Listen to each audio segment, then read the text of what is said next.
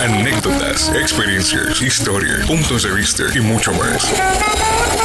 Es lo que tiene tu programa Punto Clave, donde entrevistamos a las personalidades que marcan la diferencia.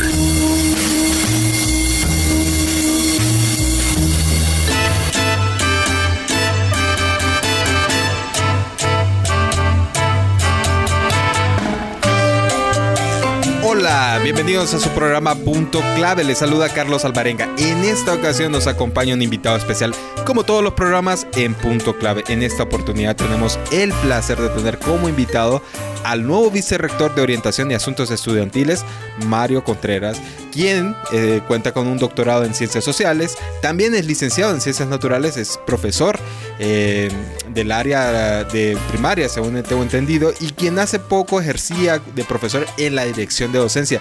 Bienvenido, vicerrector, es un placer tenerlo en este programa Punto Clave. Muchas gracias Carlos, le agradezco la invitación. Creo que es una oportunidad especial para dar a conocer nuestra visión sobre la conducción de la Vicerrectoría de Orientación y Asuntos Estudiantiles y eh, aprovechar también el espacio para hacer alguna, dar alguna información a los estudiantes que es clave, ¿verdad? Sí, qué importante, ¿no? Eh, ya estamos pues por iniciar un nuevo periodo académico y antes que nada me gustaría conocer cuáles son las expectativas que se tienen en cuanto a su desarrollo de, como vicerrector en, la BOAE a, este inicio de nuevo año eh, y como nuevo vicerrector, ¿verdad? ¿Qué, qué podemos esperar eh, por parte suya como nueva autoridad? La verdad es que tenemos muchas expectativas. Eh, la Vicerrectoría de Orientación y Asuntos Estudiantiles ha, estado haciendo un trabajo, ¿verdad? Eso no lo podemos negar. Eh, sin embargo, siempre hay mm, oportunidades de mejora y esas es las que estamos en este momento identificando. Bueno, de hecho ya habíamos identificado algunas previo a, a asumir, ¿verdad? El cargo eh, en el proceso de elección habíamos identificado algunas oportunidades de mejora. Estamos haciendo un proceso de diagnóstico en la vicerrectoría.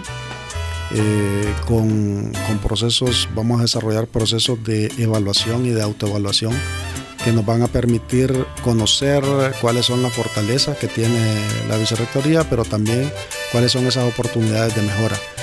La eh, eh, conducción de esta vicerrectoría hemos pensado basarla en tres principios básicos. La primera es la calidad de atención al estudiante y, acercarnos al estudiante. Que eso ya lo había mencionado mucho en, su discurso eh, de entrevista con la Junta de Dirección, ¿verdad? Correcto. ¿Qué más? eso es importante porque el, el estudiante no tiene que buscar la atención de de la vicerrectoría, sino lo que queremos hacer es llevar la vicerrectoría donde se encuentra el estudiante. Eh, y qué, importante es, ¿no? Eso, que, que, el estudiante se sienta acogido por parte de la vicerrectoría, ¿no? Claro, pues el estudiante es el, el, el sujeto más importante en esta universidad. La universidad funciona porque hay estudiantes. Eh, todos, absolutamente todos, los más de 4.000 empleados eh, administrativos y los más de casi 5.000 docentes en la universidad, trabajamos para eh, el estudiante. Entonces, eh, la vicerrectoría tiene que acercarse al estudiante y por ahí vamos a estar desarrollando algunas estrategias ya inicialmente, de inicio, ¿verdad? en ese sentido, en, el sentido de acercarnos al estudiante para darle toda la atención y la orientación que, el estudiante requiere. Ese es el primer principio de calidad de atención al estudiante y acercarnos a él. El segundo principio es el principio de la legalidad. Es decir, que todo lo que hagamos va a estar apegado a nuestras normativas y sobre todo a nuestra ley orgánica, a las normas académicas y a los diferentes reglamentos, entre ellos el reglamento de funcionamiento de la vicerrectoría. Y eh, un tercer principio que es el principio de ética. Eh, es un principio importante que tenemos que aplicar, sobre todo porque trabajamos directamente con los estudiantes en diversas áreas. Y, todo esto también hablábamos extra micrófono este, sobre la oferta que tiene actualmente la UNA. Es, importante porque yo recuerdo mi época de estudiante, este, eso que hace mucho tiempo, eh, se tenían los planes de estudio, entonces uno se abocaba a BOAI y, le daban esos planes de estudio. Entonces es una modalidad que siempre el estudiante ha ido a buscar eso. Pero entonces, ¿cómo vamos a, fomentar esta oferta de parte de la BOAE y, el apoyo que usted ya mencionaba del fortalecimiento de la asistencia al estudiante, que es nuestro eh, principal... Eh, activo que, al que le debemos todo realmente en esta universidad. Sí, lo que se ha acostumbrado, por ejemplo, a la entrega de planes de estudio es una parte ¿verdad? del proceso de información. Eh, hay otras áreas, eh, BOAE tiene que orientar al estudiante sobre los diferentes servicios que ofrecen las diferentes unidades dentro de la universidad, pero también hay orientación psicológica, ¿verdad? Hay orientación incluso eh, familiar, incluso orientación sexual, ¿verdad? Claro. Entonces, eh, eh lo importante que es eso, ¿no? Correcto. Que, hay una orientación por parte de... Correcto. Entonces, eh, eh BOAE eh, ofrece diferentes servicios. Además, recordemos que, bueno, la universidad en este momento tiene 64 carreras activas. De ellas, 53 carreras que están activas se encuentran en ciudad universitaria. Estamos hablando de carreras de grado.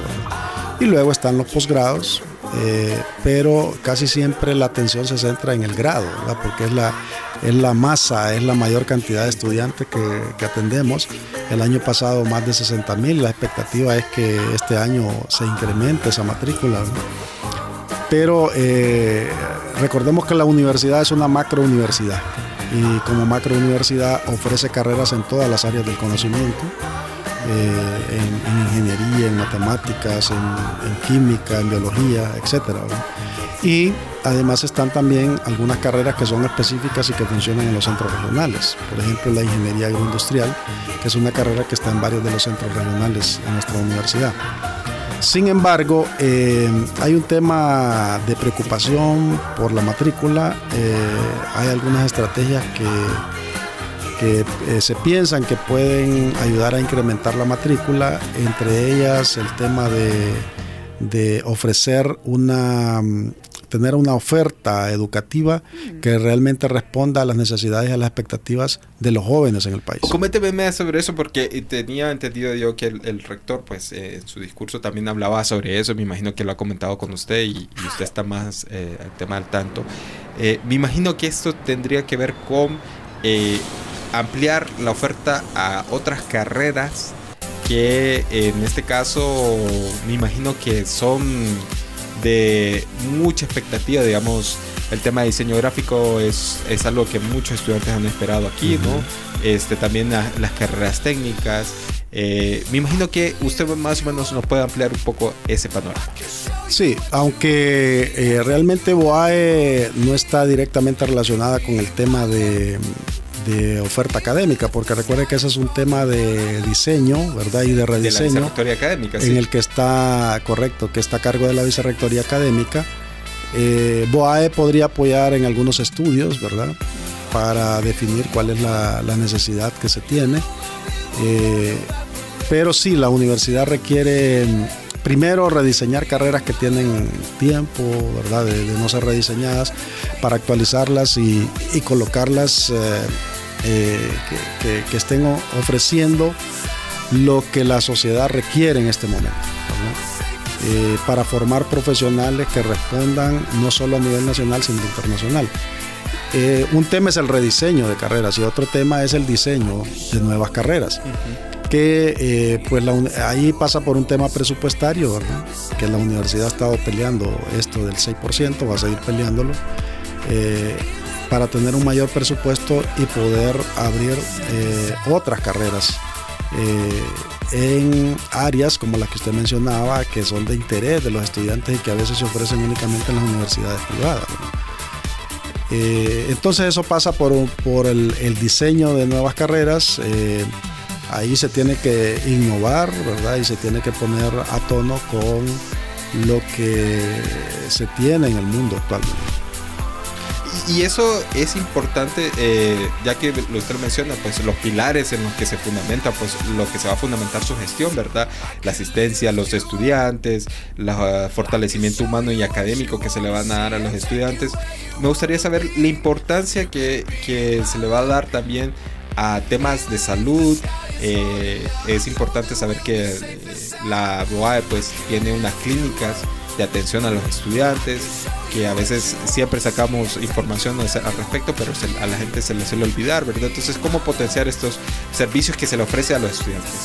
Sí, eh, la verdad es que BOAE ha estado atendiendo en ese tema, pero de repente hace falta, hace falta otros elementos, por ahí tenemos otras ideas que vamos a comenzar a implementar en la en Ciudad Universitaria y en los centros regionales. Eh, estamos trabajando para um, instalar puntos de, atención al estudiante eh, en los espacios cercanos al estudiante, es decir, donde circula eh, diariamente el estudiante. Ya aquí tenemos un punto ya identificado que vamos a adecuar y que posteriormente pues vamos a lo más pronto posible a... ¿Y cómo funcionarían esos, esos puntos? Sí, la idea, es, la idea es que tengamos ahí eh, personal que pueda darle orientación e información a los estudiantes. Eh, que tenga incluso tecnología, ¿verdad? Mm. Es decir, tener, tener conexión a internet, computadoras para poder eh, hacer búsquedas o ayudarle a un estudiante con, con ciertos procesos, ¿verdad? Eh, pero también orientar al estudiante en cuanto, primero, a lo que le ofrece la Vicerrectoría de Orientación en Asuntos Estudiantiles, eh, los procesos, los trámites, que a veces muchos estudiantes andan preguntando por las redes o preguntan, ¿verdad?, por diferentes medios eh, poderles ofrecer eh, esa atención. Estamos pensando en esos puntos, eh, también ubicar atención a los estudiantes en cuanto a, a la ubicación de, microondas. Ah, para, que los para, que los estudiantes puedan calentar sus alimentos. Y eso es importantísimo porque muchos estudiantes he notado que traen sus panitas. Correcto. Eh, eh, sí, y les toca pagar. A los estudiantes pagan 5 lempiras en algunos lugares, 10 lempiras en otros lugares. Entonces. Eh, que son pequeñas ayudas que le pueden ayudar claro, sabemos, que el, sabemos que muchos estudiantes andan limitados para su presupuesto. Muchos estudiantes andan con el, con el dinero del transporte, nada más y todavía tienen que tener un recurso para calentar su comida, ¿verdad? tener que pagar. Entonces, queremos dar esa atención al estudiante, ¿verdad? Eh, y estaremos en estos puntos.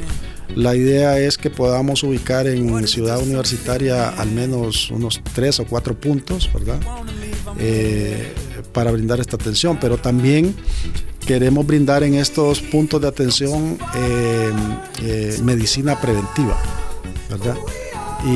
Y, atención, atención rápida, por ejemplo, un estudiante que anda con fiebre, un estudiante que anda con dolor de cabeza, que se le puede evaluar. Si es algo más grave, entonces remitirlo ¿verdad? a la clínica de BOAE y si no, pues poder darle ahí mismo una atención a través de brindarle un, ¿verdad? Una, píldora o algo que, le calme, que le alivie. Eh, bueno, es más o menos esa es la idea, ¿verdad? Estamos trabajando. Acercarse más acercarse al estudiante. esos puntos de atención que son Correcto. importantes, que no solamente es eh, que el, el, estudiante llega a BOAE, sino que ustedes llegar a, eso, en esos puntos, llegar a los estudiantes y conocer un poco de las necesidades que tiene cada estudiante, ¿verdad? Porque son muchos, me imagino. Sí. Y, también eh, en mejoras de temas estudiantiles, ¿qué, qué, se espera, digamos? Eh, usted lo, eh, lo, promovía también dentro de su programa, ¿verdad? De, plan de gobierno, ¿verdad? Unas mejoras del el plan estudiantil. ¿a, qué, ¿A qué puntos de mejora, digamos, se le podría ayudar a asistirle al estudiante también? Bueno, eh, la, la, BOAE ya tiene sus áreas, ¿verdad? De atención. Una, como mencionábamos, el área de salud, pero también está el área de, de deportes, ¿verdad? Que es un área que trabaja BOAE, que ha estado limitado a trabajar con los equipos competitivos.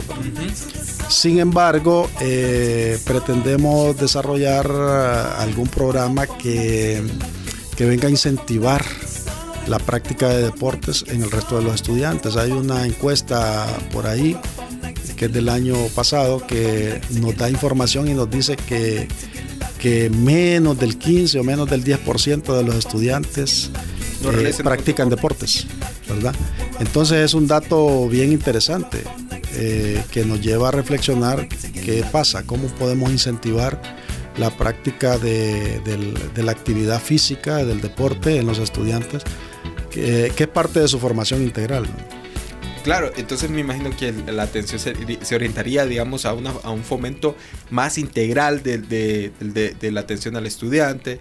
Eh, ahora hablando de otro tema más eh, poco sensible que se ha estado tocando es el tema de la PA, ¿verdad? Que dentro del abogado se trabaja mucho el tema de la asistencia para que los estudiantes puedan tener esas tutorías que les pueden ayudar en ese, en ese aspecto.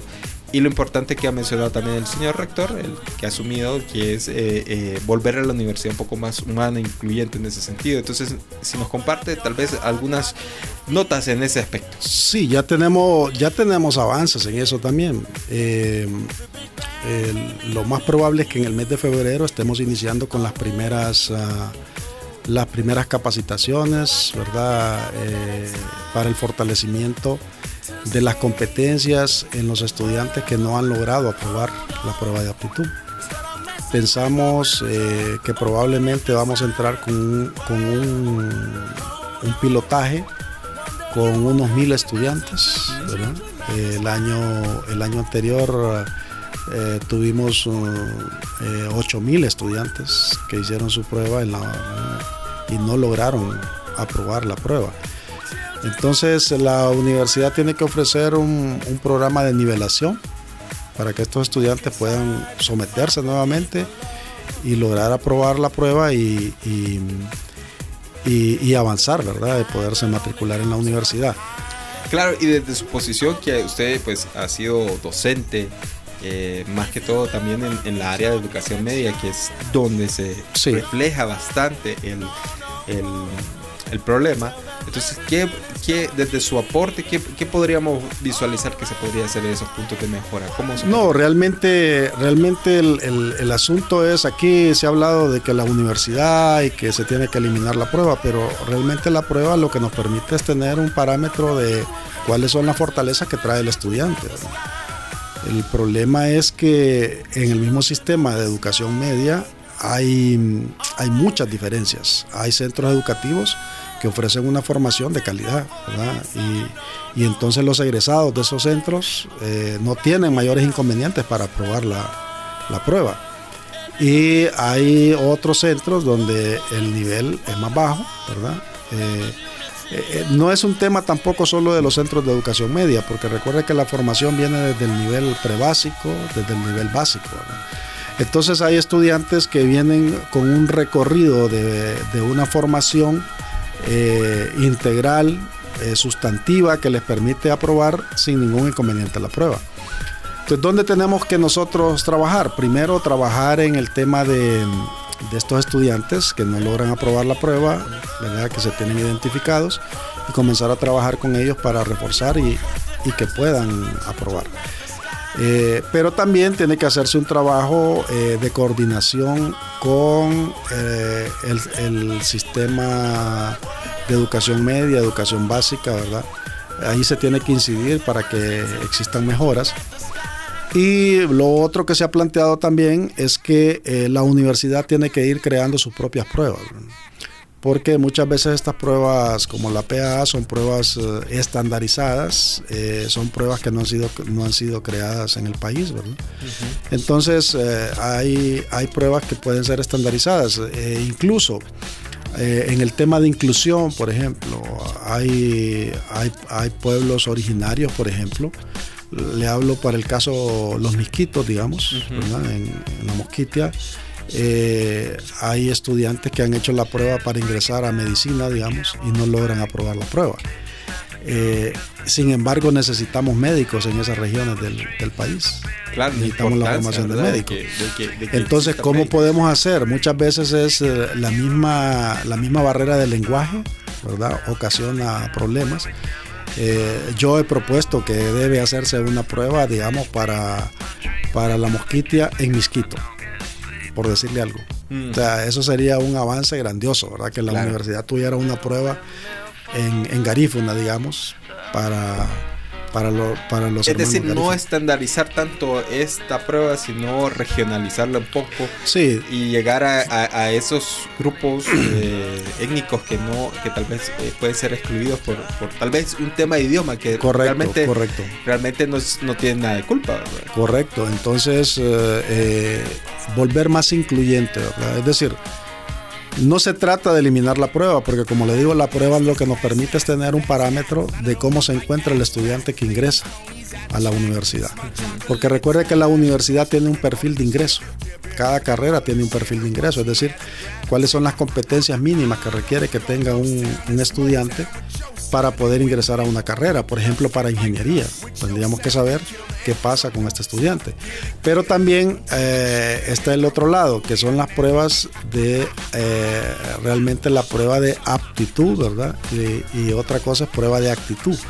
Claro. Entonces, que la gente suele confundir. Sí, usted confunde, pero también está el hecho de, de realizar pruebas que orienten realmente a- hacia qué áreas eh, le conviene más al estudiante ingresar, ¿verdad? Eh, yo soy egresado de la universidad pedagógica. Yo recuerdo cuando yo ingresé a la universidad pedagógica, eh, me hicieron una prueba en la que me indicaban cuál era el, el- el área prioritaria hacia donde yo podría estudiar. Pero esos son temas en los que tenemos que avanzar en la universidad. Eh, creo que el señor rector tiene muy buenas intenciones con esto, creo que él ya lo ha visualizado, creo que lo ha hablado, ¿verdad? En muchas de sus entrevistas y sus, sus conferencias. Eh, y hacia ahí vamos, ¿verdad? Lógicamente estamos iniciando en nuestro en nuestros cargos, ¿verdad? Eh, Claro, pero, sí, es eh, importante conocer que, que, pues, sí, reciente, podríamos decir que está, em, lleva dos días en el cargo. sí, no, no, no- nos están bautizando, nos están recluteando, como dicen, ¿verdad? Sí, Entonces, eh, pero eh, vamos a avanzar en esto. eh, eh, la gente a veces piensa que esto va a ser de la noche a la mañana. Estos son procesos, ¿verdad? Claro, y lo Y- importante es que los procesos se lleven a cabo, ¿verdad? Correcto. Porque si, eh, si no hay un cimiento, ¿verdad? Aquí, este, pues, no nos permite, pues, eh, llegar a la, a la cima de la forma correcta, ¿verdad? Y, y eso lo vemos. Y pues le deseamos todo el éxito en su gestión. ¿Alguna eh, frase para culminar que, que nos quiera decir eh, o, o algo con, con lo que quiera culminar para que eh, la comunidad universitaria pues eh, sepa más so- sobre lo que usted está desarrollando también? Eh, pues eh, aprovechar para invitar a todos los jóvenes, ¿verdad? Sabemos que hay muchos jóvenes que todavía no se han matriculado o no han hecho su prematrícula. Invitarlos para que hagan su, su proceso de prematrícula. Estamos desarrollando un proceso de readmisión también, eh, que, es para estudiantes que tienen eh, seis periodos o más de no estar en la universidad, eh, que se retiraron por alguna razón, problemas económicos, familiares, enfermedad o lo que sea. Estamos con ese proceso para eh, lo que se llama un proceso de readmitidos, ¿verdad? O sea que se están readmitiendo estos jóvenes y por ahí hay que hacer un proceso inicialmente de acercarse a la coordinación de su carrera para que sea activada nuevamente su cuenta, ¿verdad? De estudiante. Y luego eh, con BOAE para eh, llenar un formulario, ¿verdad? De, porque hay un condicionamiento, ¿verdad? También. Eh, Sí, lo importante que no es lo, solamente que, sí, lo importante es que se está dando la apertura para que se vuelvan a matricular, también para estudiantes que han, que han sido o que se han retirado o que se han sido retirados por índice académico bajo, ¿verdad? Estudiantes que tienen 34, 35 de índice académico, pero están siendo readmitidos, siempre bajo un condicionamiento, ¿verdad? Pero eh, tienen esa oportunidad. Eh, invitar entonces a todos estos estudiantes para que hagan su proceso. El proceso de readmisión eh, está abierto hasta el día martes 16 de este mes de enero. Eh, los esperamos, ¿verdad? Invitarles a todos los estudiantes para que se presenten, los que ya están matriculados, el 22 de enero, que es el inicio de, de las clases. Eh, los estaremos recibiendo, ¿verdad? Les estaremos dando el, debido recibimiento. Eh, sí, ya, porque ya, inicia la, actividad académica como tal, ¿verdad? La, lo importante que es tener nuevamente a los estudiantes aquí en casa. Bueno, de hecho ya a partir del lunes tendremos estudiantes en las instalaciones de la universidad. Por el curso de vida universitaria. Porque se comienza el curso de vida universitaria el, día 15, del lunes 15 a partir de las 8 de la mañana. También estaremos por ahí visitando las aulas para saludar a los estudiantes que, que ingresan, ¿verdad? Hacen su, su, primer ingreso a la universidad. Eh, eh, por ahí estaremos. Eh, lo tendremos durante toda la semana del 15 al 19 en dos tandas, ¿verdad? Del 15 al 17 y del 17 al, al 19. Estos estudiantes van a estar recibiendo entre hoy y mañana una notificación de cuál es el aula y el profesor que los va a estar atendiendo. Eh, invitar también a, los estudiantes que, que, aprobaron sus pruebas de, admisión a la universidad porque eh, sabemos que hay un grupo que todavía no ha hecho ¿verdad? su proceso de, inscripción de matrícula eh, e incluso su proceso de inscripción al curso de vida universitaria que ahora es obligatorio para ellos llevarlo en el primer año de, estudio. Entonces invitar a todos, animar a todos los estudiantes, eh, que sea un buen año para todos y que todos tengan éxito durante este 2024. Bueno, muchísimas gracias, eh, vicerrector, por compartir con nosotros estos temas tan importantes para el desarrollo humano y académico de nuestros estudiantes que son pues nuestro mejor recurso. Se despide de ustedes Carlos Alvarenga y en controles Hugo Duarte.